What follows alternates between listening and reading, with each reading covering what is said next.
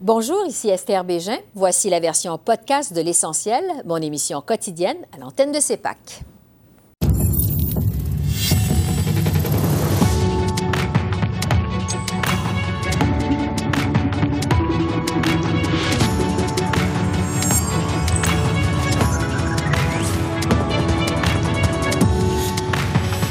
Ce soir, Santé Canada donne le feu vert au vaccin de Pfizer pour les jeunes de 12 à 15 ans. Roxane Borges da Silva, docteur en santé publique, répond à nos questions.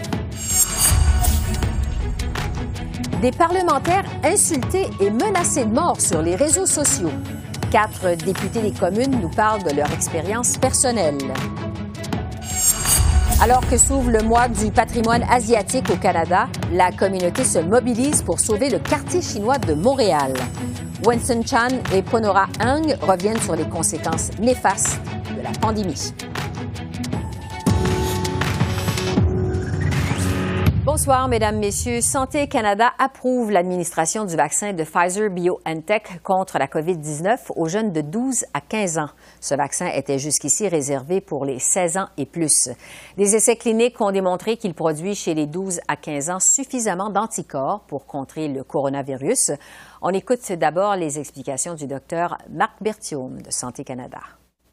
Santé Canada a reçu la présentation de Pfizer-BioNTech relative à cette indication supplémentaire le 16 avril. Après avoir complété un examen scientifique rigoureux et indépendant des données, le ministère a conclu que ce vaccin est sûr et efficace lorsqu'utilisé chez ce groupe d'âge. La docteure Roxane Borges da Silva est experte en santé publique et professeure à l'Université de Montréal. Bonjour, docteur da Silva. Bonjour. Bon, évidemment, cette décision euh, de Santé euh, Canada, c'est majeur. Je vous demanderai d'abord, qu'est-ce que ça veut dire pour la suite des choses dans la lutte contre la pandémie au Canada?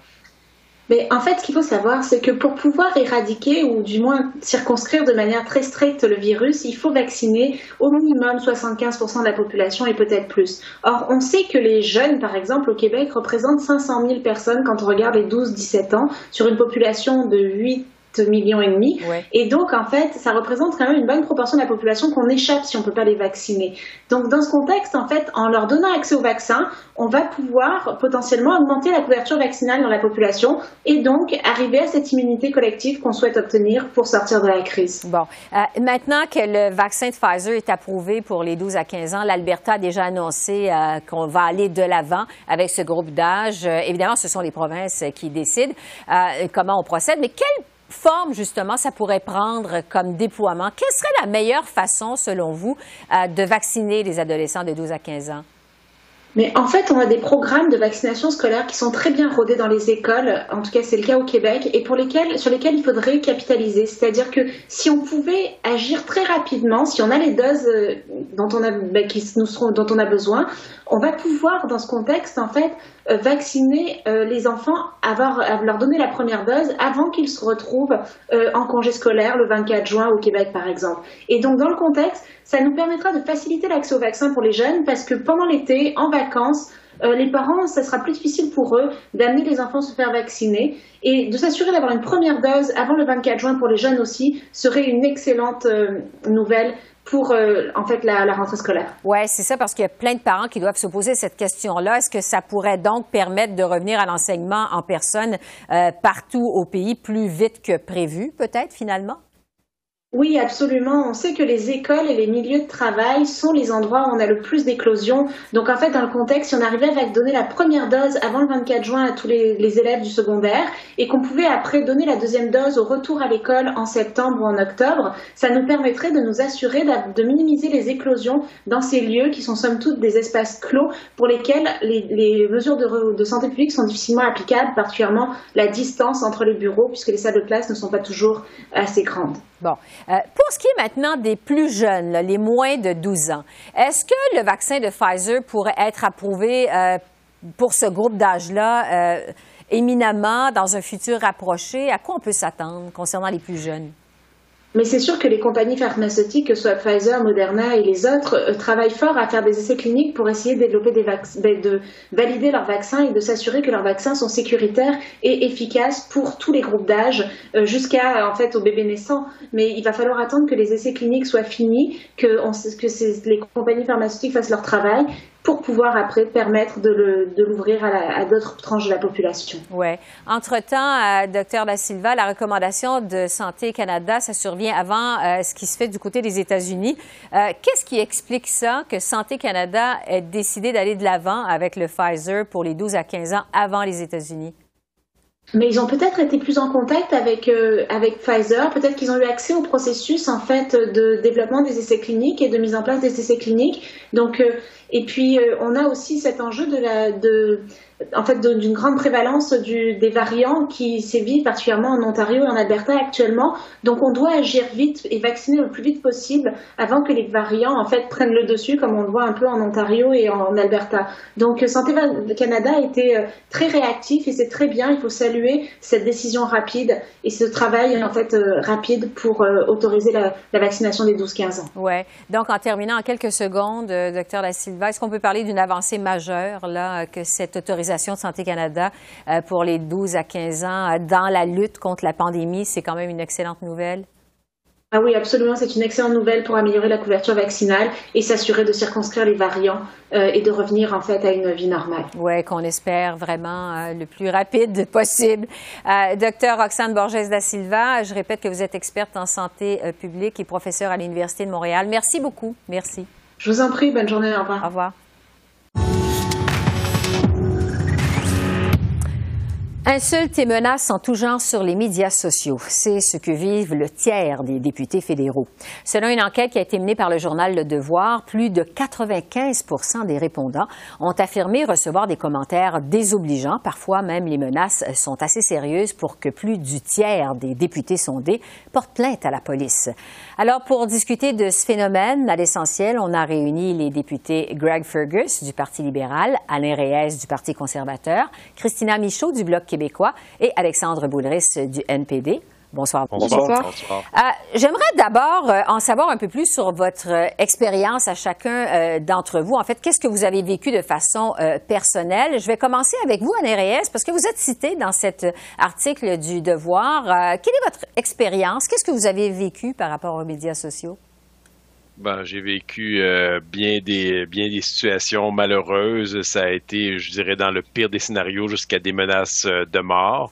Donc, euh, bon, des attaques personnelles en lien aussi avec mes origines égyptiennes. Mais mon père et ma mère sont nés en Égypte des commentaires désobligeants, euh, racistes, euh, de tout genre, là, comme on peut imaginer dans des moments très intenses en campagne électorale. C'est malheureux euh, ce qui se passe, mais comme je l'ai souligné dans l'entrevue, il faut aussi mettre ça en perspective que ça reste une minorité de personnes, mais qui prennent malheureusement beaucoup trop de place dans ces outils que nous avons aujourd'hui qui sont essentiels dans notre travail de politicien, de personnage public. Christina Michaud, de votre côté, quelle est votre expérience personnelle? Euh, c'est des commentaires de tout genre. En fait, euh, de mon côté, c'est un peu différent de Monsieur Reyes, peut-être par mon jeune âge, le fait que je sois une jeune femme aussi. Euh, ça vient chercher les gens, on dirait. Euh, quand on parle de sujets polarisants aussi, ça vient les chercher. Alors, j'ai reçu toutes sortes de commentaires en lien avec le travail qu'on fait, bien entendu, mais des attaques personnelles. Et, et ça devient blessant. Ça n'a pas sa place aussi. C'est pris hors contexte. Souvent, ça n'a même pas rapport avec la publication qu'on envoie on, fait un partage d'informations, surtout sur le travail qu'on fait, et on reçoit toutes, sortes de, commentaires qui peuvent être blessants. Euh, par exemple, je suis porte-parole du Bloc québécois en matière de sécurité publique. Je vais souvent parler d'armes à feu. C'est un sujet extrêmement polarisant. Et euh, évidemment, puisque je suis une jeune femme qui n'a probablement pas le profil de, chasseuse ou de femme qui a un AR-15 dans son sous-sol, eh bien, on va me dire que je ne sais pas de quoi je parle, que j'ai aucune crédibilité, que, que je connais pas ça. Alors, euh, c'est blessant parce qu'on travaille beaucoup nos dossiers, on s'arrange pour, euh, quand on parle de quelque chose, on s'arrange pour savoir de quoi on parle, alors euh, ça devient un petit peu blessant euh, de, de, côtoyer ça au jour le jour sur les réseaux sociaux. Greg Fergus, est-ce que vous avez reçu des commentaires blessants vous aussi? Oui, certainement, comme, comme tous mes collègues qui ont déjà parlé, euh, surtout parce que euh, je me prononce sur des questions de, d'égalité, des questions euh, de race en tant que d'être président des, du, caucus des parlementaires noirs. Alors souvent, j'entends des, tu sais, des, des des, des, messages qui sont pas sont pas gays. je peux je peux vous dire, j'ai j'ai pas de plaisir à les lire. Effectivement, je pense que la, la, solution à tout ça, euh, en tant que député, c'est souvent, je ne lis pas les commentaires. Euh, vous savez, si quelqu'un veut rentrer en contact avec moi, euh, s'ils sont prêts à, à laisser leur nom, leur vrai nom, mm-hmm. numéro de téléphone, et on va prendre rendez-vous et je vais rencontrer n'importe quelle personne. Mais souvent, ces, ces commentaires sont anonymes et je dois vous dire que j'ai vu des commentaires qui à mes collègues euh, euh, euh, femmes, mes collègues féminines. Et puis c'est pas drôle le, sexisme dont ils font face, dont elles font face, c'est extraordinaire. Ouais. Alexandre Bouleris, vous, votre expérience avec les réseaux sociaux? Ben, déjà, je suis pas une femme et je suis pas une personne racisée, donc euh, j'ai pas ce genre d'attaque-là. Mais des attaques personnelles, euh, oui, ça arrive, puis ça arrive malheureusement de plus en plus avec les, dernières années. On le voit, une certaine radicalisation du langage, des expressions des gens, beaucoup plus violents, pas juste agressifs, pas juste comme je suis pas d'accord avec vous, ça c'est parfait, il n'y a pas de problème, on va dialoguer, mais des, des, des images on utilise des, des, des images d'animaux, des images d'excréments. J'ai même, je sais pas si c'était vraiment une menace de mort, mais tu euh, une image de, de tu sais, on va te faire la peau, puis c'est euh, l'image d'un homme qui est pendu à un arbre. Euh, je trouve que là, ça dépasse un peu les limites là, du, dialogue dans une société démocratique. on le voit de plus en plus souvent, et oui, ça affecte, je pense, tous les hommes et les femmes politiques. Oui, Alexandre Boulris dit on le voit de plus en plus souvent. On a le sentiment aussi que depuis le début de la pandémie, la population est plus à plus facile à mettre en colère, donc se défouler davantage sur les réseaux sociaux. Du côté des, des solutions, maintenant. Euh, on se demande évidemment qu'est-ce que ça prendrait pour lutter contre les insultes, les menaces sur les réseaux sociaux, peut-être un peu utopique. Euh, euh, Alain Reyes, vous parliez tout à l'heure que vous dites d'une certaine façon, on en a quand même besoin des médias sociaux, c'est comme un mal nécessaire. Qu'est-ce qui pourrait être fait? C'est toujours délicat de parler de censure. Qu'est-ce qui pourrait être fait pour tenter de limiter, je dirais, le phénomène le plus possible? Je, là, vous allez vous dire des formations professionnelles, ancien professeur, directeur d'école, je viens du milieu de l'éducation. Je continue à croire que la seule et unique solution, mais elle va prendre du temps, c'est par l'éducation, l'information, la sensibilisation des gens. Euh, il va falloir trouver une façon de ne pas donner de la place dans l'espace public à ces gens-là, même, je dirais, au niveau médiatique. Trop souvent, je suis fasciné de voir des personnalités publiques repartager en répondant à des gens qui ont 5-6 abonnés sur Twitter, donc qui sont clairement des trolls et euh, à qui on donne notre exposure de toutes les personnes qui nous suivent, mais on, dirait que c'est trop fort pour certains de, de ne pas se de ne pas les laisser, les ignorer tout simplement. Mm-hmm. Je le disais au début, je pense que ça reste une minorité. Puis si vous me permettez, euh, tantôt on parlait les quatre, là, puis tous les députés pourront vous le dire, sans exception, même des personnages publics, des gens du milieu de la culture, on est affecté, mais en même temps, c'est notre boulot. Hein. On s'est habitué malheureusement à ces attaques-là. On essaye de les ignorer, de que ça nous affecte le moins, mais on parle trop peu souvent de notre, notre entourage nos conjoints, conjointes, nos enfants, nos parents, nos amis, qui, eux, n'ont pas fait ce choix-là euh, de carrière que nous avons fait, de service public, mais qui subissent, je peux vous le dire, euh, à bien des égards, euh, des situations vraiment déplaisantes. Ils, ils, sont aussi affectés dans bien des cas que nous-mêmes. Christina Muchot, comment vous réagissez à ce que vient de dire Alain Reyes? Parce que quand même, effectivement, c'est pas juste la personne qui a choisi d'embrasser la carrière politique, mais c'est tout l'entourage qui en souffre. Comment vous réagissez à ça? Évidemment, j'ai dit à ma maman, mes grands-mamans aussi, de ne surtout pas aller lire ce genre de commentaires-là, à mes proches de ne pas renchérir aussi, et comme M. Reyes le disait, de ne pas leur donner de visibilité à ces gens-là qui souvent euh, ont quelques personnes qui les suivent, c'est des faux comptes ou quoi que ce soit. Et euh, il y a quand même un, bon travail, je pense, qui commence à se faire sur les grandes plateformes, par exemple sur Facebook.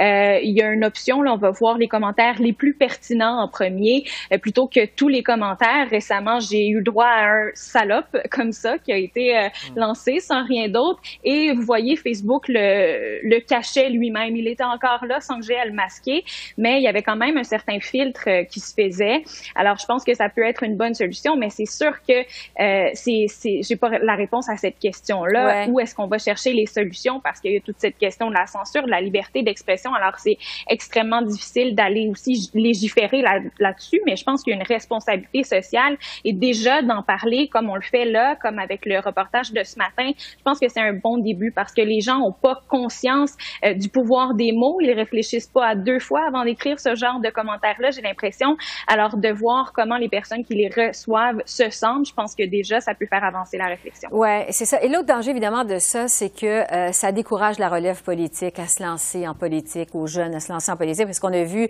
euh, récemment au Québec, il y a eu quelques maires qui ont décidé de ne plus se représenter en politique parce qu'il en avait assez de se faire insulter constamment sur les réseaux sociaux. Greg Fergus, est-ce que vous pensez que c'est un phénomène qui va finir par venir à bout de la relève politique, décourager des jeunes à se lancer en politique? Espérons que ce ne serait pas le cas. Euh, vous savez, on a besoin euh, des, bonnes personnes, euh, des, comme mes collègues qui, qui participent aujourd'hui à se présenter en politique pour s'assurer qu'il va toujours avoir du renouveau, du nouveau sang dans, le système politique. Et si c'est minorité des gens qui insistent à parler anonymement, qui n'ont pas le courage de mettre leur euh, euh de, de, mettre leur d'attacher le nom à leurs commentaires. Euh, j'espère qu'on va, j'espère qu'ils vont avoir toujours des bonnes personnes avec euh, des carapaces épaisse, ils vont euh, décider à se présenter en politique parce qu'on a besoin de ces gens-là. Euh, la politique va continuer après notre départ euh, et j'espère que toujours on va être capable de chercher des, des gens de qualité, des gens qui sont vraiment des serviteurs du grand public. Alexandre Boulris, qu'est-ce que vous en pensez? Est-ce que ça peut décourager la relève? J'espère que non aussi. Je vais répondre un petit peu comme, comme, comme Greg parce qu'on veut avoir des jeunes, des jeunes hommes, des jeunes femmes qui ont des idéaux, euh, qui, qui, qui, rêvent grand, qui voient grand, qui veulent changer le monde. Euh, il faut les accueillir, il faut les prendre. Mais on a quelques euh, mesures à, notre disposition. Il y a quelques mois, mon équipe a décidé de faire un message sur Facebook pour dire aux gens, voici les règles du jeu. Là. Et si vous les contrevenez, si vous allez au-delà de ça, on vous avertit. Après trois avertissements, vous allez être banni. Euh, sur Twitter, j'ai commencé à bloquer certains comptes aussi qui étaient trop agressifs ou, violents. Euh, donc aussi, euh, on essaie de pas trop tout le temps lire les, commentaires. Mais je dirais, si Christina, Madame Michaud a, dit que Facebook avait quand même amélioré certaines choses, moi, je serais plus critique de Facebook en disant leur algorithme crée encore des chambres d'écho où des gens ont tendance à excusez-moi l'expression, là, à se craquer entre eux autres puis à, vouloir être plus, de plus en plus agressif par la suite. Et ça empêche le dialogue entre des, des, opinions qui sont, euh, qui sont divergentes, qui sont opposées. Donc ça, c'est, c'est quand même quelque chose sur lequel on pourrait travailler sur euh, les algorithmes des médias sociaux. Oui, il nous reste à peu près 40 secondes. Je vais vous entendre, chacun d'entre vous, donc chacun 10 secondes, très rapidement. Greg Fergus, est-ce que ça pourrait être envisageable pour vous de cesser euh, l'utilisation des réseaux sociaux? Parce qu'il y a quand même des côtés positifs. Vous pouvez rejoindre les gens, vos électeurs, dans vos circonscription. Est-ce que ce sera envisageable? Rapidement, Greg Fergus? Comme Alain Reyes a dit dans le, dans le journal, c'est un mal nécessaire. Euh, c'est une belle façon à, partager des informations, à inviter des gens à faire partie de la, euh, du, de la discussion, le, dialogue politique. Euh, Alain Reyes? Non tant si longtemps que je vais être un personnage public et je vais être en politique, mais je peux vous confirmer que la journée que je vais quitter la politique, la question va se poser. C'est clair que je, je ne garderai pas tous les réseaux sociaux que j'ai, je vais les limiter. Christina Michaud? Non, je pense que ça demeure un, mal nécessaire, mais on peut travailler à ce que ça, ça devienne un lieu de débat qui est sain plutôt que haineux. Je pense que c'est le, ce qu'on veut tous au final. Le mot de la fin, Alexandre Boulris. Je suis d'accord avec mes, mes, trois collègues, puis je pense que c'est encore un outil qui est indispensable pour être capable de rejoindre nos concitoyens puis avoir un dialogue avec eux. Un mal nécessaire, comme euh, vous disiez, à Alain Reyes ce matin euh, dans Le Devoir. Euh, Greg Fergus, Alain Reyes, Christina Michaud, Alexandre Boulris, merci. Merci d'avoir partagé votre réalité avec nous. Merci. Merci, merci plaisir. Bonne soirée. Alors que s'ouvre le mois du patrimoine asiatique au Canada, euh, la communauté chinoise de Montréal lance un cri du cœur. Le quartier chinois de la métropole, qui fut jadis un lieu hautement animé et dynamique, est en train de mourir. Il faut dire que le secteur a été frappé de plein fouet par la pandémie. Alors je retrouve pour en discuter Winston Chan, qui est chiropraticien et entrepreneur, et euh, Ponora Hang, qui est avocat et président de la Fondation de l'hôpital chinois de Montréal. Alors bonjour à vous deux. Bonjour. D'abord, euh, pour nous donner un peu de contexte, évidemment, le quartier chinois de Montréal, c'est un lieu euh, hautement historique de la métropole. C'est le berceau, en fait, de la communauté asiatique à Montréal. Ponora Hang, je vais commencer avec vous. Euh, parlez-nous d'abord de l'importance du quartier chinois à Montréal. En fait, comme vous le dites si bien, le quartier chinois est un lieu historique, c'est un lieu culturel à Montréal. on retrouve beaucoup de touristes, il y a beaucoup de commerçants également. Euh, mais c'est également un milieu de vie euh, à Montréal. On retrouve euh, des personnes âgées, on retrouve des, personnes qui habitent. il y a des, des, tours à condo à côté. C'est un endroit où ce que le monde se rassemble en famille extrêmement mouvementé. Euh, il y a beaucoup euh, de festivals qui se tiennent là. Mhm. Euh, malheureusement, on peut constater que depuis la pandémie, le quartier chinois a été gravement affecté par la pandémie, non seulement en raison du fait que il y a que, ça a été délaissé à cause que les restaurants ont fermé, mais vous comprendrez également qu'avec euh, la culture euh, qui s'est imprégnée suite euh, au fait qu'on a associé le virus au virus chinois au début de la pandémie, a déjà fait en sorte que le monde a commencé à se sentir, je vous dirais, peu en sécurité dans un endroit comme le, quartier chinois de Montréal. Ouais. Euh, Winston Chen, alors qu'on voit, on a vu des images là du quartier qui a été tourné justement par votre groupe là qui tente de sauver euh,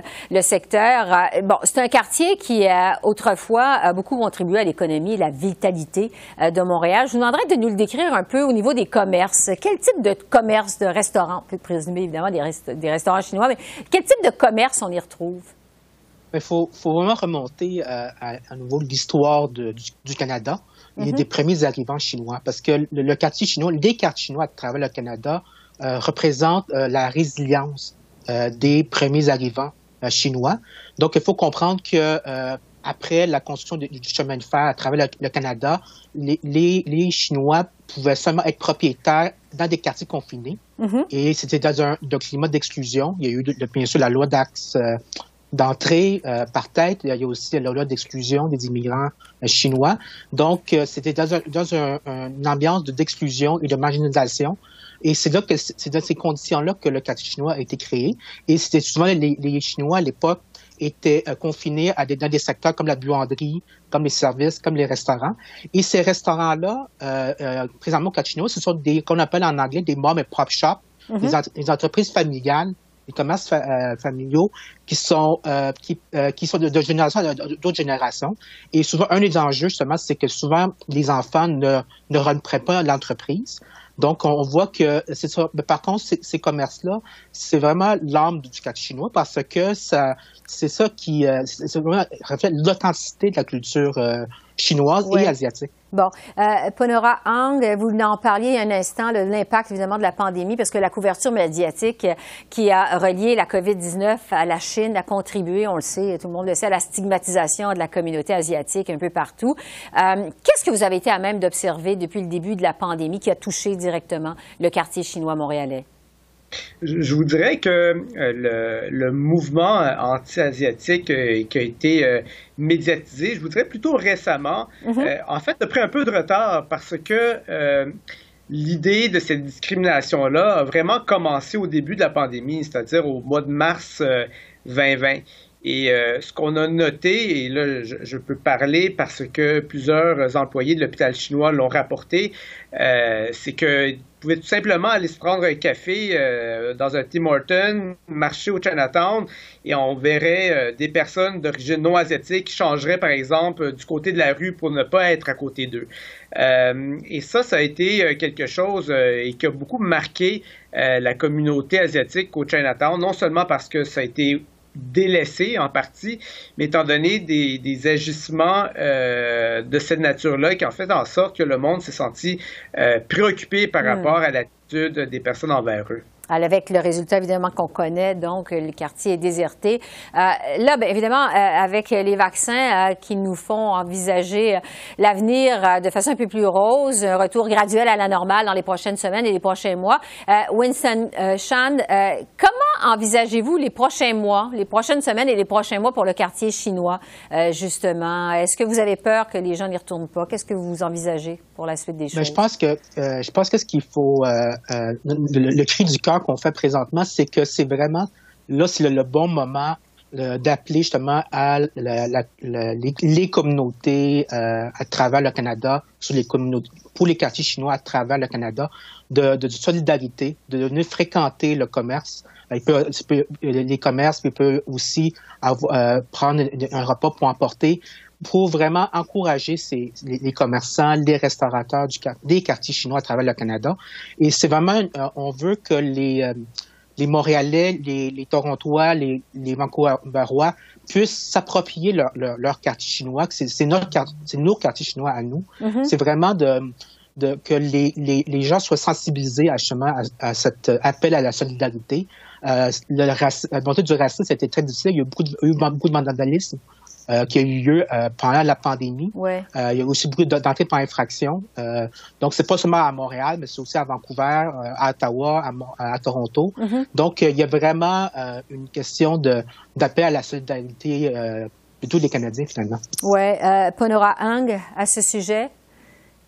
Écoutez, moi, j'espère qu'avec l'arrivée des vaccins, on va pouvoir refaire vivre le Chinatown je, trouve que Montréal est, une superbe ville par sa diversité culturelle et on a beaucoup de chance d'avoir un très beau Chinatown à Montréal, d'avoir un quartier dans lequel euh, on est capable de goûter à une nouvelle culture euh, dans un climat qui est tout à fait euh, convivial.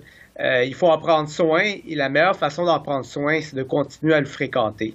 Euh, au début, on associait beaucoup euh, le virus à, la Chine. Mm-hmm. Aujourd'hui, un an après, on peut voir que c'est un, un, virus qui est tout à fait global et qui affecte euh, tous les pays. Alors, j'ai espoir que euh, le Chinatown va redevenir un lieu culturel très animé, dynamique pour l'ensemble des Montréalais. Oui, et c'est important parce qu'on sait que les promoteurs immobiliers ont quand même l'œil sur le quartier avec des constructions euh, nombreuses. De plus en plus, on empiète dans le secteur.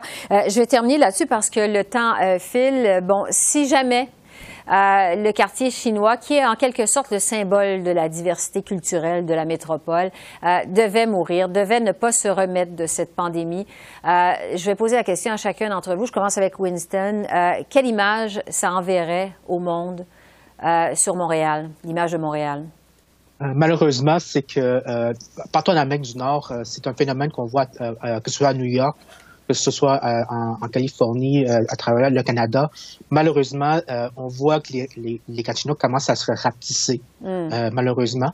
je pense que c'est un, surtout avec, c'est très malheureux parce que c'est parce que c'est vraiment un symbole de, de diversité culturelle. C'est vraiment un, c'est vraiment un, symbole de résilience de, des, des, des premiers Chinois qui, qui ont réussi à, travers, à passer à travers les différentes euh, problèmes sociaux. Donc, euh, j'espère que de tout cœur qu'on puisse euh, puisse le, sauver finalement, les, les, à travers le pays. Ponora, l'image que ça enverrait, le mot de la fin à vous en quelques secondes. Je vous dirais que ce serait une, importante perte pour la ville de Montréal. Euh, ça prend pas beaucoup de choses pour qu'un milieu historique, un milieu culturel euh, perde sa flamboyance. Il ne s'agirait que des grands locataires euh, historiques du quartier chinois décident de fermer les portes. Et, et ce serait triste parce que ça a pris de nombreuses, nombreuses années avant de pouvoir construire un si beau quartier et en raison de, préjugés, euh, ceci pourrait disparaître euh, rapidement. Euh, on espère que ça n'arrivera pas. J'ai bien confiance que ça n'arrivera pas, mais je pense que chacun devrait pouvoir euh, être confortable à refréquenter ce site-là afin d'y redonner toute sa vigueur. C'est ce qu'on espère. Panora, Hang et Winston Chan, merci beaucoup. Merci. Merci, au revoir. Merci beaucoup. Alors voilà, c'est comme ça qu'on a vu l'essentiel de l'actualité de ce mercredi 5 mai sur la colline parlementaire à Ottawa. Esther Bégin qui vous remercie d'être à l'antenne de CEPAC, la chaîne d'affaires publiques par câble. Je vous souhaite une excellente fin de soirée et je vous dis à demain. Et d'ici là, continuez à prendre soin de vous. Au revoir.